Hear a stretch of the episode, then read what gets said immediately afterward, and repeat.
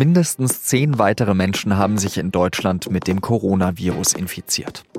Und immer mehr Menschen fürchten sich vor einer Epidemie. Wie viel Angst berechtigt ist, das kläre ich gleich mit unserer Wissenschaftsredakteurin Katrin Zinkert. Ich bin Jean-Marie Magro und Sie hören den SZ-Nachrichten-Podcast auf den Punkt. Nachdem das Coronavirus erst in China aufgetreten ist, kommt es jetzt auch zu immer mehr Fällen in Europa. Und Gesundheitsminister Jens Spahn hat gesagt, Deutschland befinde sich am Beginn einer Corona-Epidemie. Denn wir müssen damit rechnen, dass mit den Entwicklungen, die wir in Norditalien, aber jetzt eben auch in Nordrhein-Westfalen sehen, sich die Epidemie auch bei uns ausbreitet. So Spahn an diesem Donnerstag in der Bundespressekonferenz. Grund für seine Aussage ist, dass es in den letzten Tagen in zwei neuen Bundesländern Corona-Infizierte gab. In Nordrhein-Westfalen sind bis zum Donnerstagmorgen fünf neue Fälle bekannt geworden. Eine Person davon ist Kindergärtnerin. Und auch in Baden-Württemberg haben sich Menschen infiziert. Die Behörden versuchen jetzt, alle Kontaktpersonen der Infizierten aufzuspüren und sie für zwei Wochen unter Quarantäne zu stellen. Und die Bundesregierung hat jetzt auch einen Krisenstab einberufen. Aber lässt sich so ein Virus überhaupt in den Griff bekommen? Oder machen wir uns da vielleicht zu viele Sorgen? Die meisten Infektionen verlaufen ja völlig harmlos bis zu ganz symptomfrei. Wie viel Angst ist also erlaubt und wie gut ist Deutschland für den Fall einer Epidemie vorbereitet? Darum ging es in dem Gespräch, das ich mit der Wissenschaftsredakteurin der SZ Katrin Zinkant geführt habe. Katrin, auf der einen Seite sagt Jens Spahn, wir würden am Anfang einer Epidemie stehen und auf der anderen Seite heißt es aus dem Bundesgesundheitsministerium, Deutschland sei bestmöglich vorbereitet. Wie viele Sorgen sind jetzt also gerechtfertigt? Naja, also Sorgen machen muss man sich, denke ich mal schon, wenn man das äh, globale Geschehen betrachtet. Ähm, Stand heute sind, glaube ich, 46 Länder weltweit betroffen von Infektionen mit dem Coronavirus. Und wir haben ja jetzt auch in Deutschland innerhalb sehr kurzer Zeit elf neue Infektionen und zwei offensichtlich zwei größere Infektionsherde gehabt. Das Virus kann sich schnell ausbreiten. Ob es jetzt in Deutschland zu einer Epidemie kommt, ist natürlich zum jetzigen Zeitpunkt noch nicht zu sagen. Also ähm, das kann sein, es wird immer wahrscheinlicher. Das geben auch die Politiker und ähm, die entsprechenden Experten richtig wieder. Aber wie sich das weiterentwickelt, kann man jetzt eigentlich noch nicht genau sagen. Das Bundesgesundheitsministerium argumentiert ja auch, äh, dass Deutschland ein herausragendes Netzwerk von Kompetenzzentren und Spezialkliniken hat. Äh, sind wir also gut aufgestellt für den Ausbruch des Coronavirus? Es ist natürlich schon so, dass wir ähm, viele Krankenhäuser haben. Wir haben allerdings auch gerade im Augenblick eine hohe Belastung der medizinischen Kapazitäten durch die Grippewelle. Ähm, der ähm, Vorstandsvorsitzende der Charité hat neulich äh, auf einer Pressekonferenz gesagt, dass die Charité während der Grippesaison zu 85 Prozent bereits ausgelastet ist. Und das kann natürlich bedeuten, dass eben halt in Einzelfällen nicht so viele Plätze zur Verfügung stehen. Dazu kommt, dass intensivmedizinische Betreuung nochmal etwas Besonderes ist, also die ist besonders aufwendig. Da gibt es auch dann in dem Fall eben nicht so viele Fachkräfte. Da gibt es begrenzt Plätze. Wenn Patienten schwer erkranken und Beatmung brauchen und so weiter, dann ähm, sieht es dann unter Umständen schon wieder anders aus. Es ist aber einfach auch eine Frage der Entwicklung. Es kommt total darauf an, wie groß das wird. Das kann man aber zum jetzigen Augenblick, zum jetzigen Zeitpunkt noch nicht sicher sagen. Bisher gehen wir in Deutschland so vor, dass wir, ähm, wenn es Infektionen gibt, dann die Kontaktpersonen versuchen ausfindig zu machen, die dann zu testen und dann gegebenenfalls eben auch zwei Wochen äh, unter häusliche Quarantäne zu stellen. Aber wenn wir jetzt immer mehr Großveranstaltungen auch in den nächsten Monaten haben, jetzt haben wir Karneval, in ein paar Monaten kommt die Europameisterschaft, äh, in Japan die Olympischen Spiele, kann man dann so etwas mit so einer, mit so einer Politik überhaupt noch kontrollieren? Kontrollieren? Also das, wovon jetzt hier die Rede ist, das ist die sogenannte Containment-Strategie. Und der Präsident des Robert-Koch-Instituts hat heute nochmal ausdrücklich gesagt, dass Deutschland diese Containment-Strategie weiter fortsetzen wird, auch wenn es jetzt zu mehr Erkrankungen in Deutschland kommt. Der Grund ist, dass diese Strategie unter Umständen nicht mehr dazu ausreichen wird, die Ausbreitung völlig aufzuhalten, zu stoppen, so wie es in Bayern ja gelungen ist. Aber sie kann in jedem Szenario dazu führen, dass die Weiterverbreitung von der Krankheit zumindest gebremst wird. Weiß man denn eigentlich schon mehr darüber, wie schlimm dieses Virus eigentlich ist? Es ist noch nicht so genau klar, wie viele Menschen sterben, aber man schätzt so, dass ein bis zwei Prozent, vielleicht sogar vier Prozent der Erkrankten sterben an der Infektion. Bei der Grippe sind es normalerweise 0,1 Prozent. Und wir in Deutschland richten erst jetzt einen Krisenstab ein. Nehmen wir das Ganze vielleicht zu sehr auf die leichte Schulter? Wie gut Deutschland wirklich vorbereitet ist, wird sich zeigen, wenn es ernst wird.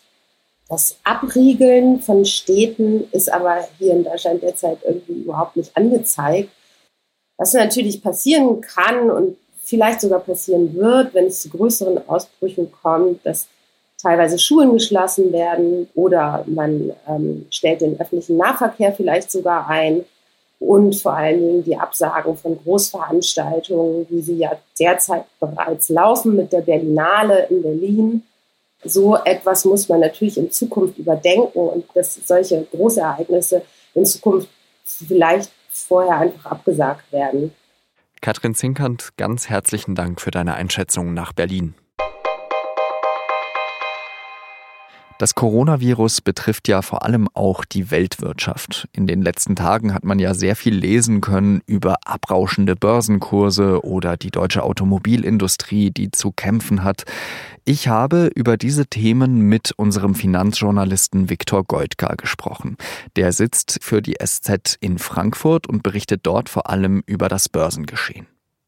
Viktor, erzähl doch mal, wo sieht die deutsche Wirtschaft eigentlich gerade die größten Probleme durch das Coronavirus?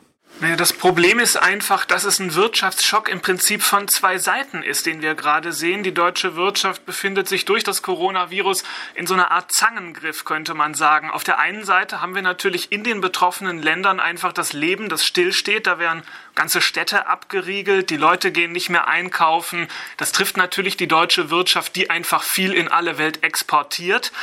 Auf der anderen Seite stehen natürlich auch in China viele Fabriken immer noch still. Es gibt Probleme in den Häfen. Also selbst wenn zum Beispiel Autoteile produziert sind, gibt es manchmal das Problem, man kriegt die nicht raus. Da sprechen Experten auch von einem logistischen Albtraum, aus dem natürlich dann auch ein wirtschaftliches Problem werden könnte. Wirtschaftsleute gehen davon aus, dass die deutsche Wirtschaft zwischen Januar und März so 0,1 Prozent schrumpfen dürfte. Sind da alle Wirtschaftszweige bei uns eigentlich betroffen, also sowohl die großen Konzerne als auch die kleineren Mittelständler? Sowohl große Konzerne wie auch Mittelständler machen ja längst internationales Geschäft. Wenn wir es mal vielleicht am Beispiel der Autohersteller durchdeklinieren. Man sagt immer, das sind deutsche Autohersteller, aber das stimmt natürlich streng genommen gar nicht, denn die machen den Löwenanteil ihres Geschäfts schon längst in China. Und die kommen natürlich in Probleme, wenn in China der Automarkt zum Erliegen kommt, um es mal in eine Zahl zu packen. In der ersten Februarhälfte, da sind in China pro Tag so 300 Autos verkauft worden. Das wird normalerweise in China in sieben Minuten verkauft. Und wenn dann natürlich auch noch die Lieferketten zerfetzt werden durch das Coronavirus, wenn also bestimmte Teile nicht nach Europa kommen, wo ja auch Teile Autos verbaut werden, dann gibt das ein riesiges Problem. Manche Autohersteller bringen jetzt sogar schon Autoteile in Koffern hier rüber nach Europa, damit eben die Lieferketten aufrechterhalten werden. Aber können diese Lieferketten dann auf Dauer überhaupt aufrechterhalten werden oder muss man dann wirklich wieder teurer in Europa selbst produzieren oder eigentlich vor Ort selbst produzieren? Gerade in der Autoindustrie, da könnte es durchaus in den nächsten vier bis sechs Wochen dazu kommen, dass auch in Europa Bänder stillstehen. Das muss man ganz klar sagen, wenn in China weiterhin nicht produziert wird und man die Teile eben schwer nur nach Europa bekommt. Aber das, was du auch gesagt hast, ist natürlich genau richtig. Es gibt jetzt manche, die sagen, der Coronavirus könnte langfristig eine Folge haben, dass mancher sich vielleicht überlegen dürfte, mehr wieder lokal in Europa zu produzieren, weil man einfach sieht, wie abhängig man mit der Globalisierung von diesen internationalen Lieferketten ist und dass das natürlich auch gewaltige Probleme birgt.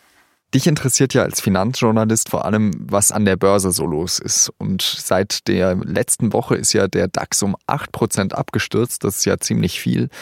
Wie wird es da jetzt weitergehen? Tja, die Glaskugel hätte ich auch gerne, um es zu sagen. Dann würdest du wahrscheinlich nicht mehr bei uns arbeiten. Ganz genau. Es ist ganz schwierig zu prognostizieren, weil es natürlich einfach vom weiteren Verlauf des Coronavirus abhängt und davon, ob man das Ganze eingehegt bekommt. Daran hängt auch zumindest ein guter Teil jetzt des Verlaufs der Börsen. Ganz herzlichen Dank, Viktor Goldgar nach Frankfurt. Gerne. Der Staat darf in bestimmten Fällen in die Glaubensfreiheit eingreifen. Das hat das Bundesverfassungsgericht geurteilt. Im Fall, den das Gericht behandelt hat, ging es speziell darum, ob Rechtsreferendarinnen Kopftuch tragen dürfen. Der Staat dürfe das verbieten, so das Urteil. Ein Argument war, dass Personen auf der Richterbank für die Neutralität des Staates stehen müssen. Beteiligte in einem Verfahren könnten bei einer Frau mit Kopftuch diese Neutralität anzweifeln, so die Begründung von den Kopftuchgegnern. Geklagt hatte eine Frau aus Hessen, die während ihres juristischen Vorbereitungsdiensts Kopftuch tragen wollte. Das war die 400. Folge von Auf den Punkt. Und wenn Sie diesen Podcast gerne hören, dann können Sie ja auch anderen davon erzählen oder bewerten Sie uns zum Beispiel in der Apple Podcasts App. Dann finden uns neue Hörerinnen und Hörer auch noch leichter. Und wenn Sie Verbesserungsvorschläge oder Anmerkungen loswerden wollen, dann gilt wie immer, schreiben Sie uns gerne eine E-Mail an podcast.sz.de. Redaktionsschluss war 16 Uhr. Danke Ihnen fürs Zuhören. Adieu.